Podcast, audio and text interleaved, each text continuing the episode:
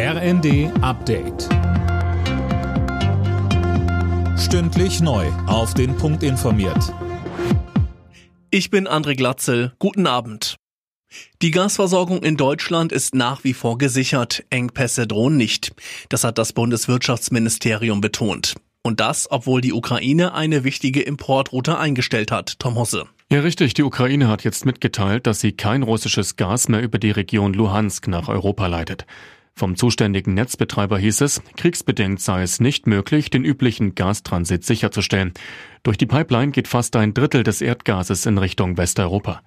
Der ukrainische Gasbetreiber hat mittlerweile angekündigt, dass die Gaslieferungen über andere Routen ausgeglichen werden sollen. In Deutschland werden seit heute die ersten ukrainischen Soldaten an schweren Waffen ausgebildet.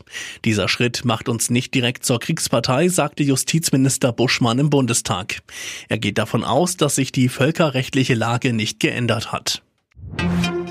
Justizminister Buschmann rechnet mit einem endgültigen Aus für die umstrittene Vorratsdatenspeicherung. Nach dem in einigen Wochen erwarteten Urteil des EuGH werde von der Speichermethode nicht viel übrig bleiben können, sagte Buschmann bei einer Fragestunde im Bundestag. Die Vorratsdatenspeicherung ist ja ein juristischer Zombie. Sie steht im Gesetz, aber sie kann ja nicht durchgesetzt werden. Das wissen wir ja auch, weil wir die Rechtsprechung vom Verwaltungsgericht Köln kennen.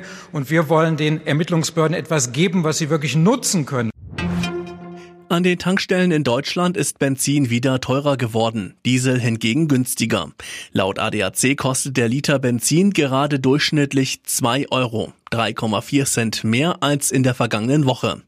Der Dieselpreis sank um 2,6 Cent auf ebenfalls gut 2 Euro pro Liter. Alle Nachrichten auf rnd.de